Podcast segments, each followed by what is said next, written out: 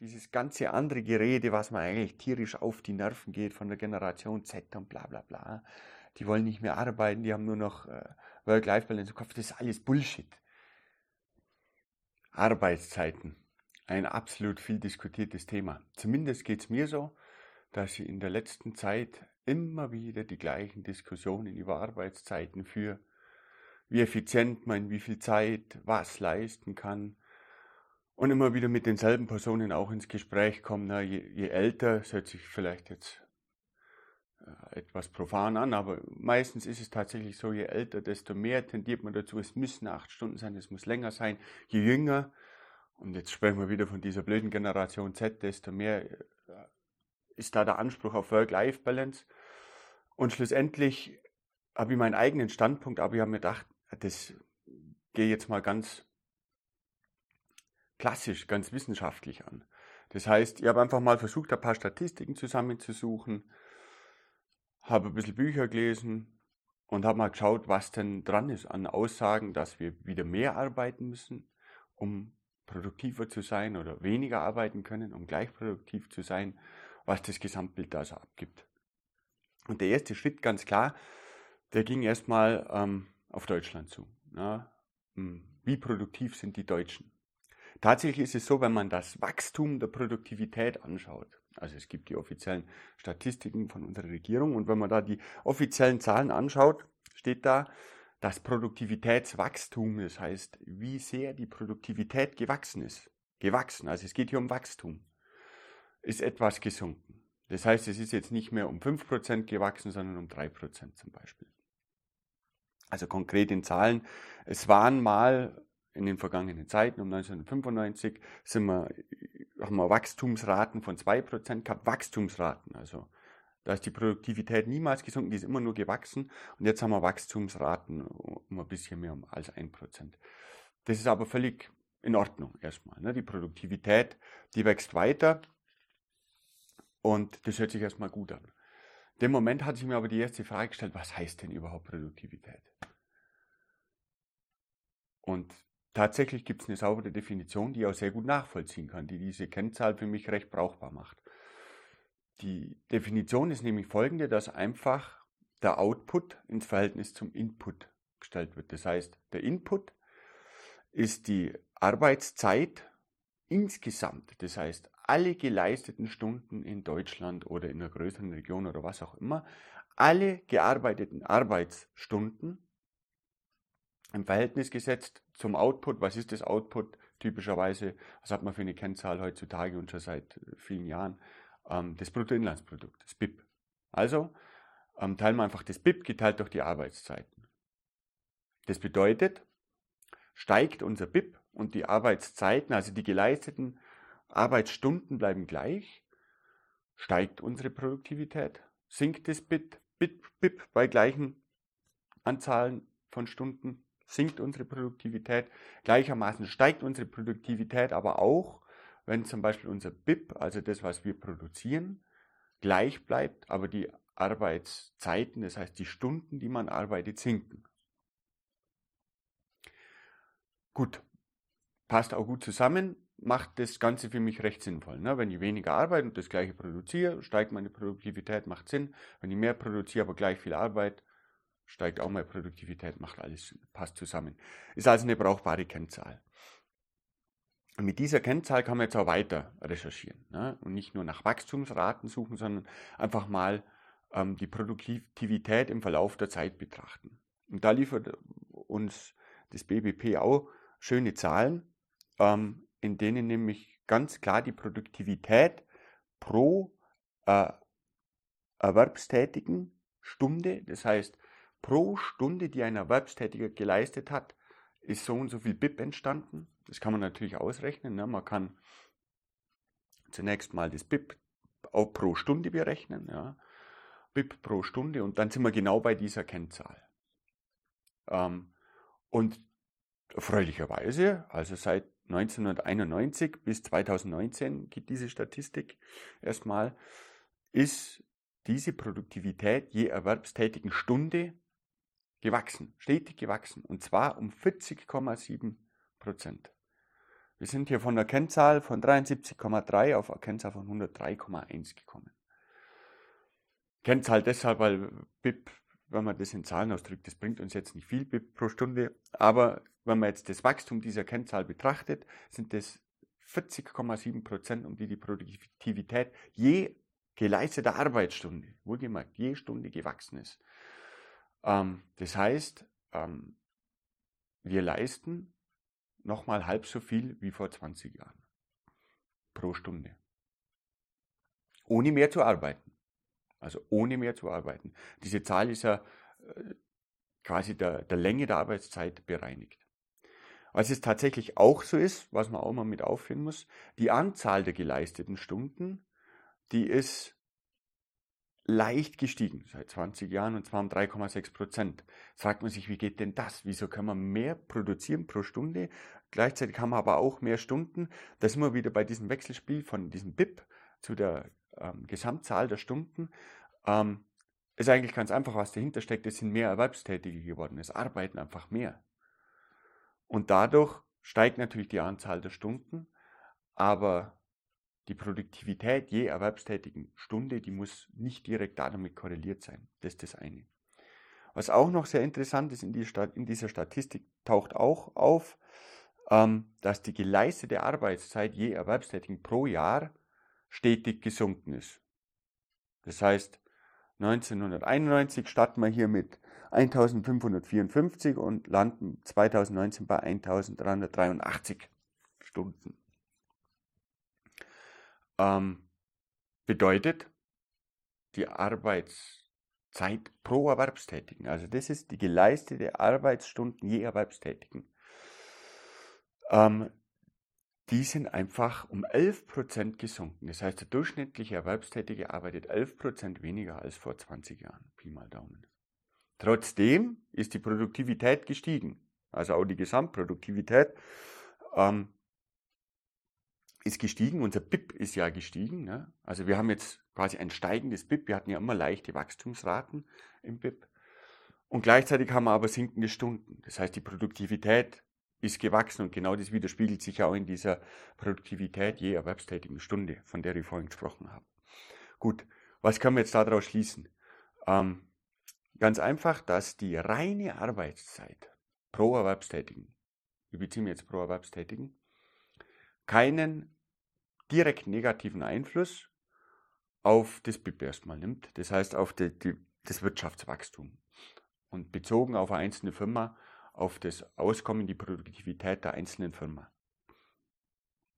Das kann man daraus ableiten, schon alleine deshalb, weil einfach diese knallharte Kennzahl der Produktivität der erwerbstätigen Stunde so stark gestiegen ist, ähm, dass wir trotz allem noch ein Wirtschaftswachstum erreicht haben, obwohl wir weniger Stunden arbeiten. Das heißt, die Produktivität ist umso mehr gestiegen. Das ist erstmal ein toller Sachverhalt. Ähm, entkoppelt für mich rein aus diesen Zahlen jetzt raus etwas, dieses Verhältnis von pro Stunde kann ich so und so viel produzieren, Output erbringen und das hängt vor allem an den Stunden. Das heißt, hier ist es irgendwo entkoppelt. Ist natürlich so, wenn ich gar nichts leiste, wenn ich keine Stunde arbeite, werde ich auch gar nichts produzieren. Wenn ich nur eine Stunde arbeite, werde ich auch äußerst wenig produzieren. Und das macht es jetzt natürlich interessant, weiter zu interpretieren, wo ist denn diese Schnittstelle? Wie viele Stunden kann ich denn optimal arbeiten? Und die Betonung liegt ja auf optimal. Das heißt, maximal produktiv sein. Und da kann man jetzt wieder tiefer abtauchen in andere Statistiken, die mit Umfragen und einfach Arbeitsplatzanalysen passiert sind. Und da kann man sich jetzt auch meiner Meinung nach von Deutschland wegbewegen und auch weltweite Statistiken heranziehen. Ähm, ich habe mir hier mal Amerika äh, hergenommen, weil Amerika ist uns gewissermaßen meinem Gefühl nach immer ein paar Jahre voraus, was so unsere Arbeitsmarkt- und Wirtschaftsentwicklung äh, anbelangt, ist uns aber auch sehr ähnlich. Gut, ähm, da gibt es eine sehr interessante Studie, die ZIPA-Studie, die ist von, die ist brandaktuell von 2023, kann man auch im Internet frei zugänglich anschauen. Ähm, und da ist erstmal, zu ganz oberst steht eine super interessante Tatsache. Da steht nämlich, von acht Stunden Arbeit am Tag sind durchschnittlich zwei Stunden und 52 Minuten produktiv. Das heißt, wenn wir acht Stunden irgendwo sind und jetzt macht man Plus-Minus dahinter, weil es in Deutschland vielleicht anders ist, aber es wird nicht radikal anders sein. Das wird kaum der Fall sein. Sind wir um die drei Stunden produktiv. Richtig produktiv. In der Zeit produzieren wir einen tatsächlichen Output. Jetzt kann man wieder differenzieren anfangen. Ja, ist das beim Handwerker genauso oder bezieht sich das mehr auf geistige Arbeiter? Das ist ein Durchschnittswert. Ein Durchschnittswert bedeutet, da beziehen wir alle Branchen mit ein, sowohl auch handwerkliche Dinge, auch geistige Arbeiten. Es ist natürlich naheliegend, dass diese drei Stunden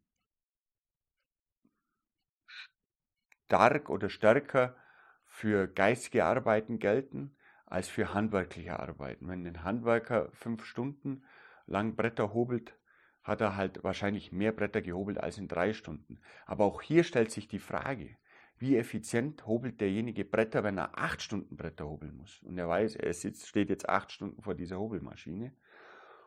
Oder wie schnell und viel der Bretter hobelt, wenn er weiß, ich habe jetzt fünf Stunden vor mir und muss fünf Stunden Bretter hobeln. Was motiviert denjenigen mehr? Oder was verschafft demjenigen mehr Ehrgeiz, mehr Druck. Bei welcher Arbeitszeit lässt er sich weniger ablenken? Bei welcher Arbeitszeit kann er am besten motiviert arbeiten, auch körperlich bedingt? Na, wenn ich acht Stunden durchhalten muss, muss ich mir gewissermaßen auch meine Energien einteilen, meine körperlichen. Spielt da auch eine Rolle. Sollte man alles mit berücksichtigen. Schlussendlich steht aber hier da, drei Stunden in acht Stunden werden durchschnittlich produktiv gearbeitet. Dann kommen da auch noch ein paar nette andere Zahlen, die man erwähnen sollte. Was sind die größten Ablenkungen? Ne? Man muss ja irgendwas anderes tun in den restlichen fünf Stunden, durchschnittlich, wohlgemerkt. Ja, und dann stehen da so Sachen wie geschwätzige Kollegen, Bürogeräusche oder Smartphones. Also so geschwätzige Kollegen geben 80 Prozent an, dass viel Zeit kosten, Bürogeräusche 70 Prozent, das viel Zeit kosten, Smartphones auf, auf fast 70 Prozent, da stehen 69 Prozent, dass sie viel Zeit kosten. Und es steht auch sowas da, wie dass 47 Prozent der Arbeitnehmer momentan während der Arbeit ihre sozialen Medien checken und so weiter. Das heißt, es gibt viele, viele Ablenkungen. Da gibt es auch eine andere Statistik von Atlassian, die ähm, aufführt, dass der durchschnittliche Arbeitnehmer 56 Mal in der Arbeit unterbrochen wird, während einer achtstündigen Arbeitszeit wohlgemerkt. Es gibt also viele Ablenkungen und Unterbrechungen und ähm, die reduzieren natürlich die Produktivität. Das ist ganz klar. Auf der anderen Seite gibt es auch nette Kennzahlen, wie man Produktivität an sich steigern kann. Das heißt, die Produktivität des Einzelnen pro Stunde. Und das sind eigentlich, naja, fast schon offensichtliche ähm, Dinge, wie zum Beispiel wenn man jemanden motiviert, sodass er engagiert arbeitet, steigert es die Produktivität durchschnittlich um 21 Prozent. Kann man viele Fragen stellen bei dieser Kennzahl, haben wir auch gleich selber gedacht, na, was heißt motiviert, was heißt engagiert? Das beruht aber tatsächlich auf den Aussagen der Beschäftigten selber. Na, die werden gefragt, ob sie engagiert, motiviert sind, ob sie gern da arbeiten, wie gern sie da arbeiten. Das wird alles gemittelt und das wird dann bezogen auf den Output der Firma. Damit kann man solche Zahlen tatsächlich ermitteln. Also 21% mehr Produktivität, wenn ich motivierte Mitarbeiter habe. Oh Wunder. Also es kann ja es kann ja wirklich keinen wundern, dass motivierte Mitarbeiter mehr produzieren. Das ist aber ein guter Hinweis und ein wichtiger Hinweis, den wir vielleicht später nochmal aufgreifen wollen. Dann gibt es auch andere Zahlen, wie zum Beispiel 13% mehr Produktivität entsteht, wenn das Arbeiten von zu Hause ermöglicht wird. Riesendiskussion nach der Corona-Zeit absolut ähm, die Leute sind ins Homeoffice kommen und viele Arbeitgeber dachten sich, nee, die arbeiten weniger, das wird weniger, das ist nicht so produktiv und so weiter. Und die Corona-Zeit stellt mit Sicherheit keine Maßzahl dar, weil während der Corona-Zeit mussten auch Kinder zu Hause bleiben. Es mussten ganz andere Dinge organisiert werden. Man war viel krank. Hat oftmals trotzdem gearbeitet, auch mit Corona. Viele hat es ja nicht so stark getroffen. Aber das müssen wir als Maßzahl für die Effektivität von Heimarbeit mal ausschließen. Darauf bezieht sich die Studie zum Glück auch nicht. Da sind wir bei neueren Kennzahlen von 2023. Allerdings spielt es da vielleicht auch noch mit rein. Was heißen soll, meiner Meinung nach dürfte das vielleicht sogar höher ausfallen.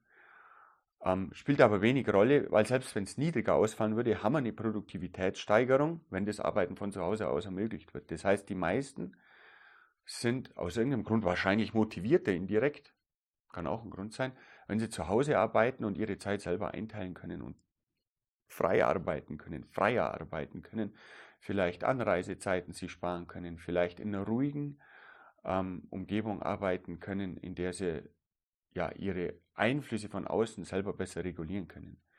Ist aber natürlich immer fallabhängig. Mit Kindern zu Hause wird sie es niemals so gut arbeiten und so weiter. Man soll sich immer in den Kopf rufen, das sind durchschnittliche Zahlen.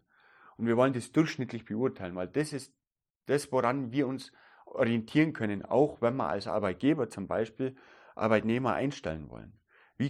Kann ich die maximale Produktivität aus meinen Arbeitnehmern melken? Ganz fies formuliert. Ähm, das hat mehr damit zu tun, seinen Arbeitnehmer zum Arbeiten zu bringen, als ihn möglichst lange bei sich zu halten. Scheinbar, das deuten diese Zahlen alle an, bis jetzt zumindest. Also wir haben eine Entkopplung von Arbeitszeit und Produktivität und gleichzeitig sehen wir hier, dass große Einflüsse auf die Produktivität, zum Beispiel Motivation nehmen. Dann, was macht noch produktiver? Naja, wenn man glücklich ist. 12% mehr Produktivität sagt uns diese Statistik, Statistik von der ZIPA, wenn man glücklich ist. Wundert auch niemanden. Ne? Wenn man deprimiert ist, wird die Produktivität sinken müssen. Daneben wurden auch ein paar andere interessante Studien durchgeführt. Eine finde ich ähm, ja fast schon witzig, aber ich möchte sie da erwähnen. Ich verlinke das auch alles, also das kann jeder für sich selber dann auch nochmal nachschauen.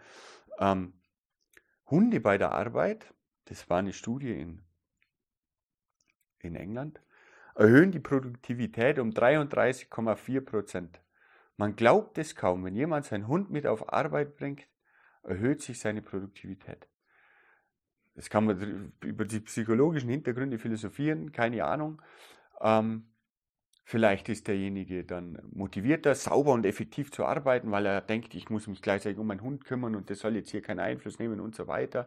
Vielleicht liegt es daran, dass er sich besser entspannen kann, in seinen Erholungsphasen zwischen sehr produktiven Blöcken oder diese Erholung mit dem Hund, das sagen mal, die emotionale Ruhe mit dem Hund, das Glücklichsein mit dem Hund, wiederum die Produktivität erhöht, ganz egal, steht einfach mal so da und ist eigentlich ein, ein witziger Fakt, wenn man, wenn man sich das mal so zu Gemüte führt. Gut, das Interessanteste, was man hier mitnehmen kann aus diesen ganzen Zahlen, finde ich, ist, dass irgendwie um drei Stunden Produktivität innerhalb von acht Stunden passieren. Bei den allermeisten Arbeitnehmern, wohlgemerkt durchschnittlich, immer durchschnittlich. Man muss da immer ähm, an, betonen, dass das durchschnittliche Werte sind. Ähm, betrifft alle Arbeitsbereiche, vermutlich geistige Arbeitsbereiche mehr wie handwerkliche, aber auch bei handwerklichen muss man alle Einflüsse von einer langen Arbeitszeit mit in Betracht ziehen. Ähm, sei es Qualität, sei es ähm, die körperliche Fähigkeit zu langer, anstrengender Arbeit und so weiter. Das sind Durchschnittswerte, aber es steht irgendwie da, ähm, dass die meiste Zeit von acht Stunden nicht produktiv gearbeitet wird. Das ist irgendwie durchschnittlich, immer durchschnittlich gearbeitet wird. Ist erstmal saumäßig interessant. Gut, das zusammen mit der Anfang, anfänglichen Statistik, ne, ähm, Produktivität steigt, obwohl die gearbeitete Stundenanzahl sinkt pro Erwerbstätigen. Ähm, interessant, interessant. Das sind jetzt auch tatsächlich einfach nur tumpe Statistiken, doofe Statistiken, die so dastehen. Ähm, naja, jetzt wollen wir das Ganze vielleicht noch ein bisschen konkreter betrachten. Was gibt es denn für Beispiele? Beispiele für was? Naja, was jetzt hier rauskommt, ist doch eigentlich, dass diese acht Stunden kein in Stein gemeißeltes, heiliges, heiliges, optimales Produktionsarbeitsniveau darstellen, sondern dass es irgendwie anders ist. Scheinbar geht ja in drei Stunden das meiste ähm, und es müssen nicht acht äh, Stunden sein oder mehr oder was auch immer. Ja, manchmal hat man auch das Gefühl, die Leute laufen durch die Gegend und brüsten sich damit, wie viel sie arbeiten. Wie oft hört man das? Ja, ich arbeite durchschnittlich 60 Stunden, ist ein harter Job, bla bla bla. Geht es jetzt um die Arbeitszeit oder geht es um den Output? Das muss man sich auch mal, finde ich, jetzt ganz psychologisch betrachtet vor Augen führen. Arbeite ich mit dem Gewissen gegenüber meiner Arbeitszeit oder mit dem Gewissen gegenüber meinem Output, meiner Produktivität? Das kann man sich jetzt äh, selbst die Frage stellen als Arbeitnehmer oder als Arbeitgeber. Das ist völlig egal. Ähm, ich denke, der Konsens wird sein, dass man lieber ähm, sein Gewissen gegenüber seinem Arbeitsinhalt, der Qualität der eigenen Arbeit, der Menge der eigenen Arbeit gibt, als das Gewissen dem gegenüber, dass man zehn Stunden da war, immer ein bisschen länger als die anderen und deswegen ein toller Mitarbeiter ist oder möglichst früh angefangen hat zu arbeiten ähm, und deshalb noch eine Stunde in der Früh von 5 bis um 6 Uhr morgens nur extra leisten konnte oder die erste E-Mail schon um 4 Uhr morgens ankam oder was auch immer. Das sind ja alles noch so, so Fakten und Daten, über die gesprochen wird. Aber die tun nichts zur Produktivität. Oder sagen nichts über Produktivität aus. So, so will ich es formulieren. Das ist erstmal gelöst voneinander. Das hat erstmal nichts miteinander zu tun. Ähm, das leuchtet auch jedem ein. Also es wird kaum einer abstreiten, dass wenn jemand zwölf Stunden arbeitet, er wohl kaum so produktiv pro Stunde sein kann, wie jemand, der fünf Stunden Vollgas gibt. Das wird kaum einer abstreiten können. Allerdings muss der in fünf Stunden Vollgas geben. Der in zwölf Stunden, selbst wenn der versucht, Vollgas zu geben, wird das nicht schaffen. Seien es körperliche oder geistige Limitationen. Er wird über zwölf Stunden nicht dasselbe Arbeitsniveau aufrechterhalten können. Geht man vom Schreiner aus oder Handwerker, scheint es dann völlig klar, wenn der zwölf Stunden durch, aber irgendwann ist er kaputt. Beim Maurer, was auch immer. Beim geistigen, geistigen Arbeiter ist das aber genauso. Muss man einfach mit einbeziehen. Ähm, trotzdem interessant. Genau, was ich damit sagen will, man sollte jetzt nicht verallgemeinern, verallgemeinern anfangen und irgendwie alles über einen Kamm stellen und sagen, ja, wir arbeiten alle zu lang oder sowas. Ähm, möchte damit gar nicht ausdrücken. Es ist nur wichtig, die Daten und Fakten mitzunehmen und sich zu überlegen, was man tun kann, um Produktivität auf der einen Seite zu steigern, vielleicht sogar das Wohlbefinden der Menschen auf der anderen Seite. Gut, um das jetzt zu untermauern ein bisschen oder zu veranschaulichen, eher zu veranschaulichen, untermauern will ich hier eigentlich nichts, aber veranschaulichen auf jeden Fall, ähm, können wir uns ein paar einzelne Fakten aus der Vergangenheit anschauen oder auch Tatsachen, die momentan bestehen. Angefangen mit der Sklaverei. Ähm, das beschreibt die Ulrike Herrmann in ihrem Buch Das Ende des Kapitalismus ein bisschen. Aber die Sklaven wurden gar nicht so wertgeschätzt als Arbeiter. Tatsächlich war äh, auf die Produktivität bezogen ein Sklave gar nicht so kostengünstig. Ne? Man hatte den ja zu versorgen, der musste ja überleben, der braucht die Unterkünfte und so weiter. Der hat also Kosten verursacht, war aber diesbezüglich nicht über die Maße produktiv, ist total bescheuert oder verkehrt jetzt darüber zu sprechen, heißt aber, Sklaven, die man zu extrem langen Arbeiten bei extrem geringer Bezahlung gezwungen hat, waren unglaublich unproduktiv. Na gut, wen wundert's? Ist ein witziger Fakt erstmal. Gibt aber auch Experimente und Daten und Fakten aus der Jetztzeit. Da möchte ich vor allem eins hervorheben, ähm, nämlich die Firma Tower Paddleboards. Ähm, darauf gestoßen bin ich über ein Buch, das ich ähm, lese ähm, und schon großteils gelesen habe. Ähm, das Buch heißt The Five-Hour Workday, auch das werde ich verlinken, von äh, Stefan Astol. Der war mal, der ist bekannt geworden durch Shark Tank, das ist sowas wie die Höhle der Löwen in Amerika. Ähm, hatte aber erstmal nichts mit seinem späteren Erfolg zu tun, den er dann aufgebaut hat. Da hat er sich natürlich gewisse Finanzen, Finanzmittel, Investitionsmittel verschafft über diese Shark Tank Aktion. Was er dann danach aber betrieben hat, war was ganz anderes. Der hat nämlich den 5-Stunden-Arbeitstag eingeführt. Das heißt, fünf Tage die Woche, fünf Stunden. Bei gleicher Bezahlung. Das heißt, in diesen fünf Stunden oder für diese fünf Stunden bekommen seine Arbeitnehmer genauso viel wie für die acht Stunden zuvor. Das war oder das ist passiert bei der Umstellung. Er hatte ja Arbeitnehmer und ist dann zu denen hingegangen und hat gesagt, so, ihr dürft jetzt nur noch fünf Stunden arbeiten, ihr bekommt aber genau das Gleiche. Und zusätzlich hat er seine Arbeitnehmer noch am Gewinn beteiligt. Hm. Okay. Was man da jetzt erstmal raushört, motivierende Fakten. Mein Chef kommt her und sagt, du arbeitest jetzt fünf Stunden, du sollst nur fünf Stunden arbeiten, bekommst das gleiche Geld. Irgendwie hört sich das motivierend an. Auch, dass man am Gewinn beteiligt wird, hört sich auch motivierend an. Gut, der hat es dann umgesetzt und ist dabei, so beschreibt er das selber in seinem Buch, ein großes Risiko und eine Unsicherheit eingegangen. Man weiß ja nicht, was passiert. Ihm haben alle, sehr viele seiner Geschäftskollegen gesagt, mach doch das nicht, versuch's nicht, das ist, das geht in die Hose. Er hat es trotzdem gemacht.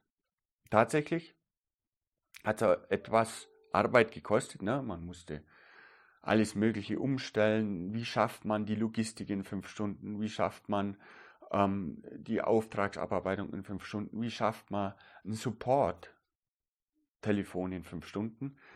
Ähm, das waren alles Dinge, wo man ran musste, aber er hat es umgestellt und am Ende waren ähm, oder war seine Firma gleich produktiv, beziehungsweise sogar produktiver im Endeffekt. Die sind am Wachsen, das ist eine wachsende Firma.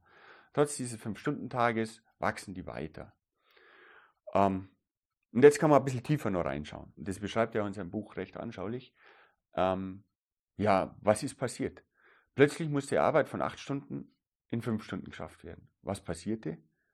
Seine Arbeitnehmer, seine Mitarbeiter wurden innovativ. Die mussten sich irgendwas ausdenken, um es in die fünf Stunden zu packen. Also haben wir plötzlich einen Innovationsschub dadurch auch noch erzeugt in dieser Firma jetzt, an, dem, an diesem Beispiel. Die mussten innovativ werden. Ähm, was ist noch passiert?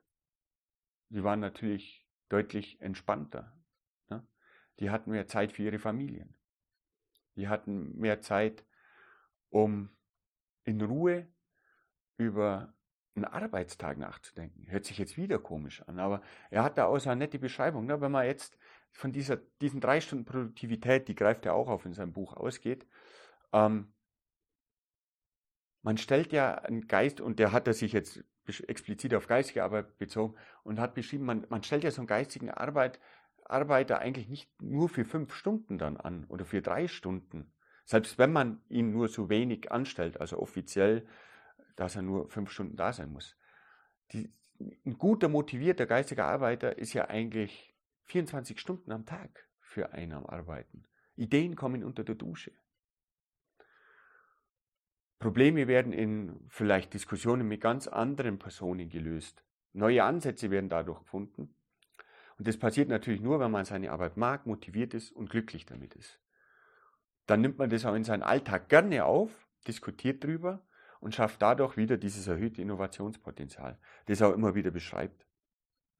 Für mich steht als Auskommen, als Faktum da, naja, scheinbar geht's. Selbst in unserer USA, wo die Arbeitszeiten immens gestiegen sind. Die meisten Menschen arbeiten dort weit über 40 Stunden, je nach Bereich. Und auch die Lebenserwartung dadurch wieder gesunken ist, warum auch immer. Aber in diesem Amerika, wo das so hoch gelobt ist, viel zu arbeiten, ähm, kann eine Firma, die nur fünf Stunden Arbeitstage hat, äußerst produktiv und kompetitiv mitarbeiten und wachsen. Das ist eine der schnellsten am wachsenden Firmen gewesen über die letzten Jahre.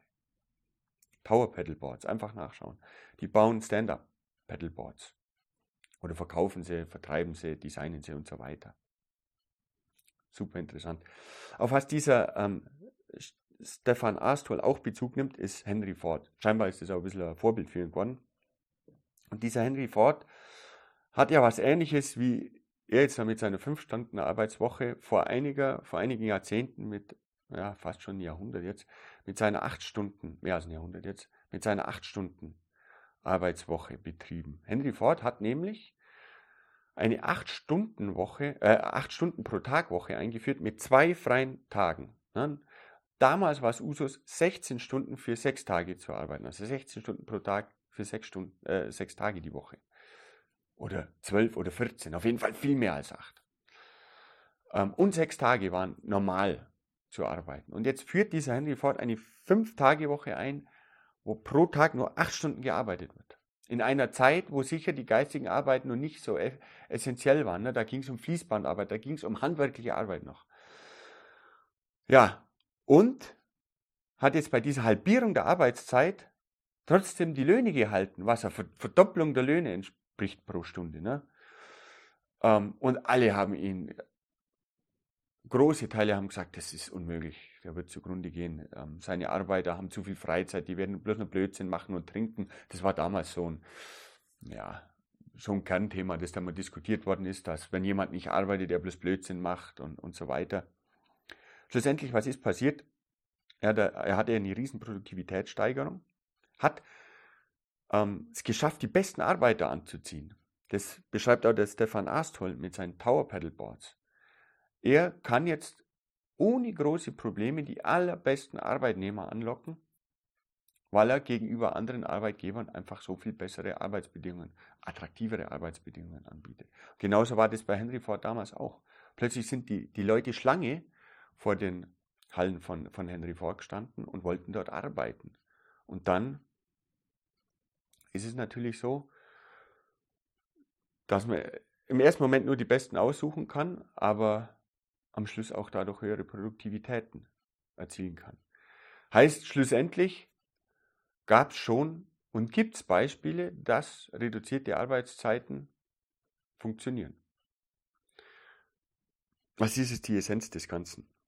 Ich will jetzt hier nicht proklamieren, dass alle nur noch fünf Stunden arbeiten dürfen oder ähnliches. Vielleicht kommt es mal so weit. Schlussendlich nehme ich diese Daten und Fakten zusammen, bedeutet es aber, Produktivität hängt nicht an der Arbeitszeit. Das kann man definitiv mitnehmen. Und das wird, um es nochmal zu wiederholen, das kann auch niemand anzweifeln. Produktivität hat nichts mit der Länge der Arbeit zu tun oder der Arbeitszeit zu tun.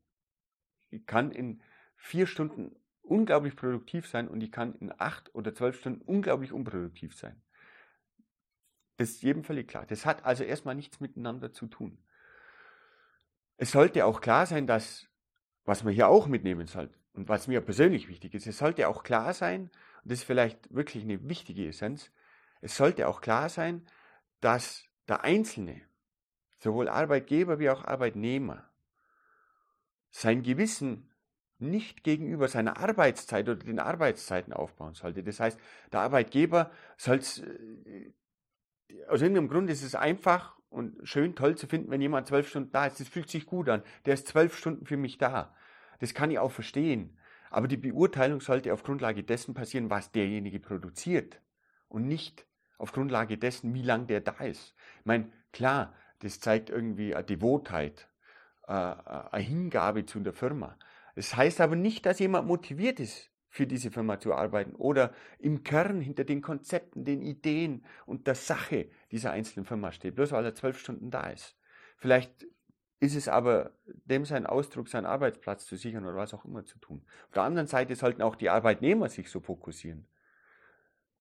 Es gibt genug äh, Menschen, die zum Arbeiten gehen und sagen, ach, da sitze ich meine acht Stunden ab oder ich sitze meine zehn Stunden ab, dann ist mir das egal, am Wochenende weiß ich nichts von der Arbeit und es ist vorbei und so weiter. Und das sind ja alles Dinge, die entstehen, wenn jemand sich gegenüber seiner Arbeitszeit rechtfertigt und ansonsten nichts. Und das bringt selbst in den handwerklichsten Berufen nichts. Auch ein Maurer oder ein Schreiner kann unglaublich unproduktiv sein, wenn er unmotiviert ist. Unproduktiv in vielerlei Hinsicht. In Hinsicht der Qualität, in Hinsicht der produzierten Menge, der Quantität. Das spielt da beides mit rein. Ähm, heißt, ja, den Output des Einzelnen als Maßzahl herzunehmen und nicht die Arbeitszeit. Das fände ich erstmal prinzipiell essentiell.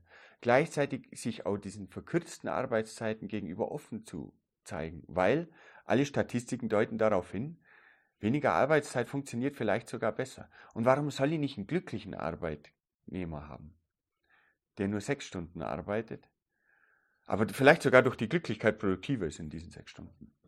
Wohlgemerkt, ne? Als einen unglücklichen Arbeitnehmer, der vielleicht acht Stunden oder neun Stunden ableistet oder einen unglücklicheren, das sind ja alles relative Maßzahlen und so weiter. Ähm, das auf die Zukunft bezogen und auf dieses ganze andere Gerede, was man eigentlich tierisch auf die Nerven geht von der Generation Z und bla bla bla. Die wollen nicht mehr arbeiten, die haben nur noch äh, Work-Life-Balance im Kopf. Das ist alles Bullshit das kann ich einfach gar nicht schöner sagen. Mich, mich stört schon über diese Generationen da zu sprechen oder sprechen zu müssen. Aber das, das spricht überhaupt nicht gegen Produktivität. In keinster Weise. Ein motivierter Fünf-Stunden-Arbeiter ist Gold wert und das beweisen zum Beispiel wie dieser äh, Stefan Astol mit seiner Firma. Natürlich ist es nicht über einen Kamm geschert in allen Topologien und in allen Firmen und in allen äh, Bereichen des Marktes und der Wirtschaft möglich und nicht sofort möglich. Aber das sind ja Dinge, an denen man arbeiten kann. Besonders gefällt mir an der Sache auch dieser Innovationsdrang, der dadurch entsteht. Kein Innovationsdruck, sondern Innovationsdrang. Man will das schaffen. Man überlegt sich was. Man grübelt nach, wie könnte das funktionieren. Man entwickelt, und jetzt bin ich wieder bei meinem Lieblingswort, Leidenschaft. Ähm, Leidenschaft für die eigene Arbeit. Und vielleicht kann die Leidenschaft gestärkt werden, indem wir kürzere Arbeitszeiten wählen. Egal aus welcher Perspektive. Damit will ich das auch beenden und hoffe, dass euch das gefallen hat. Ähm, mir persönlich war es einfach ein Anliegen, darüber zu sprechen, weil ich immer wieder diese Gespräche führe und einfach mal eine auf Daten und Fakten basierte Meinung dazu abgeben wollt. Wohlgemerkt eine Meinung. Ich denke aber, was sich recherchieren lässt, spricht für sich. Und genauso will ich das Ganze auch stehen lassen.